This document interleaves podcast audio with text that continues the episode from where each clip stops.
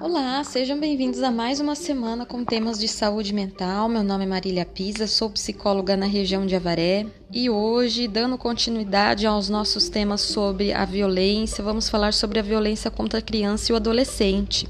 É, ultimamente, na pandemia, os números vêm aumentando por conta das crianças ficarem mais dentro de casa e é legal a gente estar atento aos tipos de violência e aos sinais que a criança apresenta. Vamos falar um pouquinho sobre os tipos, temos vários tipos aí que se enquadra, que é a negligência os maus tratos, né? Então, quando os cuidadores deixam de prestar aí a assistência básica à criança, temos a violência física e sexual, a alienação parental, que também é um tipo de violência psicológica em que os pais falam mal um do outro, né? Sejam juntos ou separados, né? Temos a exploração, é, não muito abordado, mas que ainda existe. Então, a exploração tanto sexual quanto a exploração no trabalho.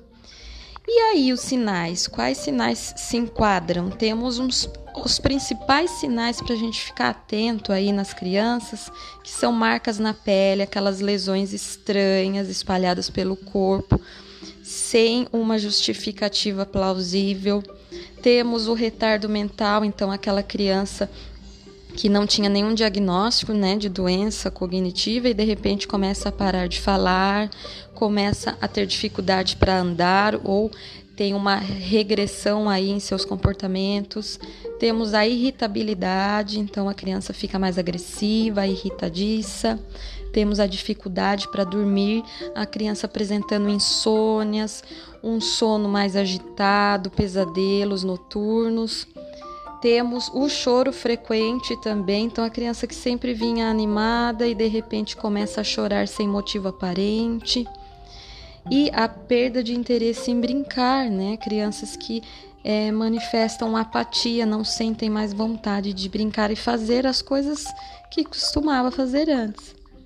E por fim, o medo de certas pessoas. Tem criança que, ao ver o corpo, manifesta uma certa repulsa, até com vômitos, né? Pavor de algumas pessoas. É interessante a gente ficar atento a todos esses sinais. Podem haver outros sinais também. É, temos que ter cuidado ao interrogar a criança, pois ela é, não pode falar a verdade necessariamente com medo das ameaças, com medo das agressões piorarem. Então é legal sempre estar atento aos sinais dos nossos filhos, dos nossos conhecidos, dos nossos entes queridos, seja criança ou adolescente. Temos um número aí para denúncia anônima, que é o Disque 100, se for é, a mulher, né, violência contra a mulher, como eu já disse anteriormente, a mulher ou meninas, temos o telefone 180. E para crianças e adolescentes, temos o telefone 100. É, é uma denúncia anônima, mas que é muito importante e urgente para a gente quebrar esse ciclo de violência e punir os agressores, tá? Se vocês tiverem alguma dúvida, pode entrar em contato comigo pelas redes sociais como Marília Psicolife ou pelo celular 1499680 3408.